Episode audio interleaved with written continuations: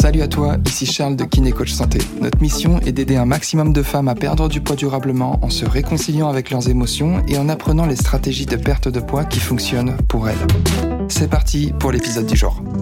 Chaque année, c'est pareil. Chaque année, on espère plein de trucs de l'année qui arrive. On espère que ça arrive. Et ça me fait vraiment mal de voir des femmes qui grattent un ticket de loterie tous les ans alors qu'elles ont déjà gagné le gros lot et qu'elles s'en rendent même pas compte. Et il y a encore quelques années, je faisais partie de cette catégorie de personnes qui espèrent plein de trucs à chaque nouvelle année.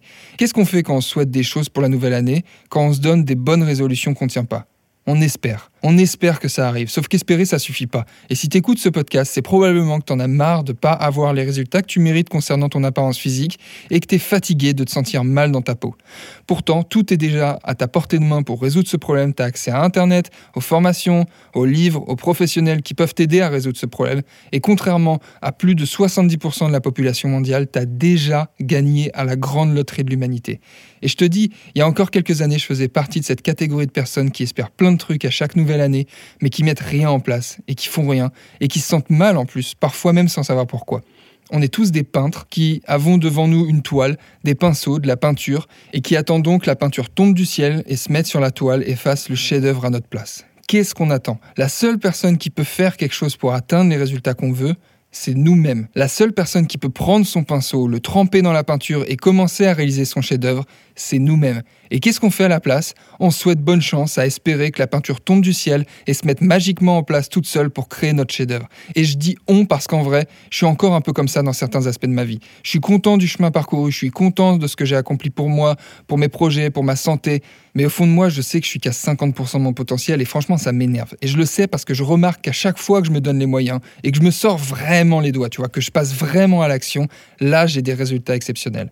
Mon objectif, c'est qu'avec mon équipe, on aide 250 femmes à se transformer physiquement et émotionnellement. C'est un objectif qui est ultra ambitieux pour moi. Tu peux même pas imaginer à quel point c'est ambitieux pour moi. C'est un objectif qui me fait peur. Ça me fait peur vraiment de me fixer un objectif comme ça. Mais je sais que c'est ma mission de vie. Je sais que je suis épanoui quand, avec mon équipe, on aide des femmes à se transformer physiquement et émotionnellement. Et j'insiste toujours sur cette phrase, se transformer physiquement et émotionnellement, parce que c'est ce qui, moi, a changé ma vie. Et je pèse mes mots. Je sais que c'est le jour où j'ai transformé mon état d'esprit, mes émotions, ma manière de penser, que mon physique s'est transformé, mais que tout a changé autour de moi. Et je sais que aujourd'hui, j'ai envie d'aider 250 femmes à atteindre ce résultat. Absolument que j'atteigne cet objectif.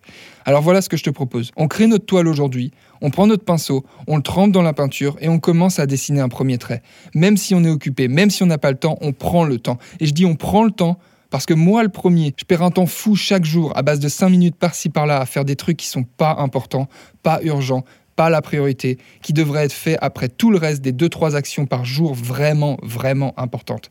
Regarde le temps que tu passes sur Instagram, sur Facebook, sur WhatsApp, tous les jours, et on verra si tu n'as pas 10-15 minutes par-ci par-là pour faire un premier pas vers la réalisation de tes rêves. On prend notre pinceau et on dessine notre premier trait on s'intéresse à ce qui compte vraiment. Et tous les jours, on avance sur cette toile pour qu'on ait créé quelque chose dont on est fier. Et boire son champagne au nouvel an, non pas pour oublier qu'on n'a rien fait cette année et qu'on n'a pas atteint nos objectifs, mais plutôt pour célébrer l'œuvre qu'on a créée. Alors déchire ta liste de souhaits et remplace-la par une liste de décisions, d'actions et d'habitudes. Cette liste, tu l'accroches sur ton miroir de salle de bain pour que tous les jours tu la vois et tous les jours tu te mettes face à ce que tu dois vraiment faire pour avancer vers le corps de tes rêves. Cette liste, tu l'accroches sur ton miroir et dès aujourd'hui, tu prends la première action qui te permette de réaliser ton chef-d'œuvre. Si tu comprends rien à la perte de poids parce qu'il y a trop d'informations contradictoires, sélectionne judicieusement tes sources d'informations, vérifie que les gens dont tu tires tes conseils sont vraiment formés et partagent la même grande idée de la perte de poids j'ai nommé le déficit calorique. Je vais te faire gagner un temps fou si tu tombes sur une personne qui te dit que le déficit calorique n'est pas important pour perdre du poids,